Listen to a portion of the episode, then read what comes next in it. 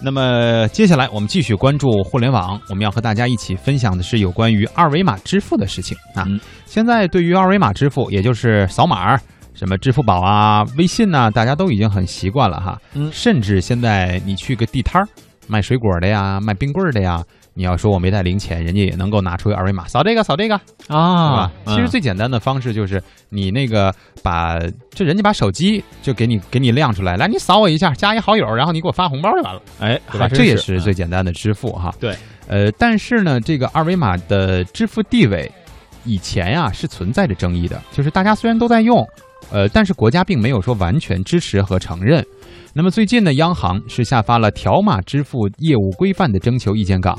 呃，意见稿哈，这个官方呢也是首次承认了二维码支付的地位。时隔两年多，二维码支付又重新开闸，那么扫码终于穿上了合法的外衣。我们也来听一听记者先做出的这个调查报道。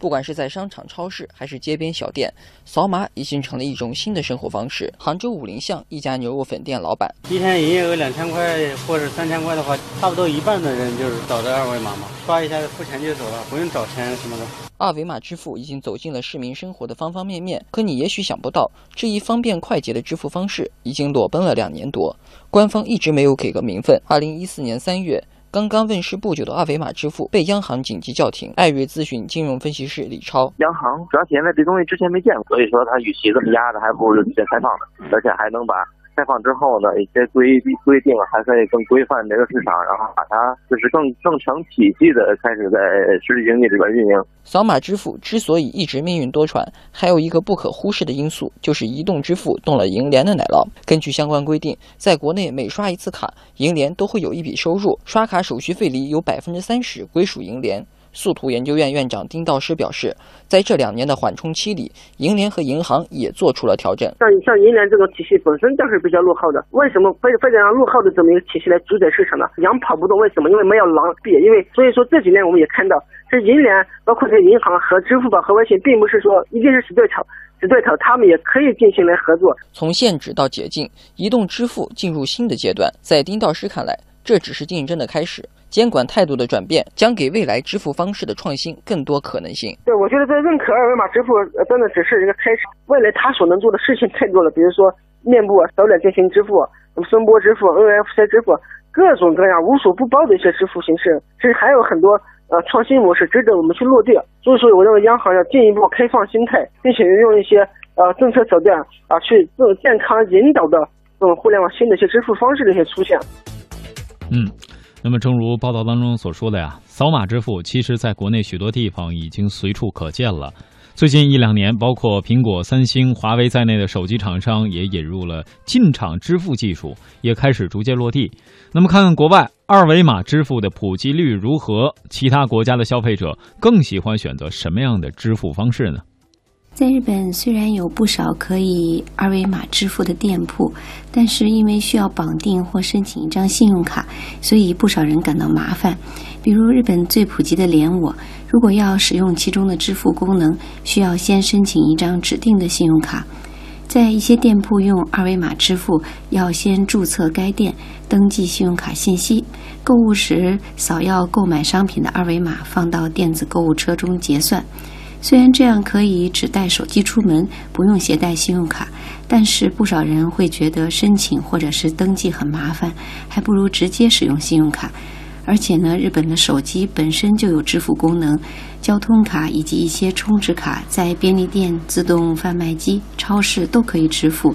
人们已经多年习惯了这种便利的支付方式，年纪大的人更是一贯的使用现金和信用卡。所以呢，虽然不少商家引进了二维码支付系统，但距离客户在使用上的普及还有不少路要走。俄罗斯支付市场近几年迅猛发展，从原始的现金交易到刷卡、二维码付款，一夜之间，俄罗斯人越来越不爱用现金了。根据俄罗斯分析公司马尔科韦伯排名与报告结果显示，百分之四十三的俄罗斯人选择采用现金支付，百分之三十四选择银行卡支付，而选择电子钱包支付的只占百分之十八。俄罗斯的货币面值跨度较大，从五千卢布到一戈比都有相对应的钞票或面值。所以，如果只使用现金，平时上街购物，经常会被收银员找回一大把硬币，不仅重，也不方便携带。俄罗斯的电子钱包和二维码支付还处于起步阶段，提供相关金融服务的只是两大互联网公司。消费者将现金放入电子钱包是完全没有利息的，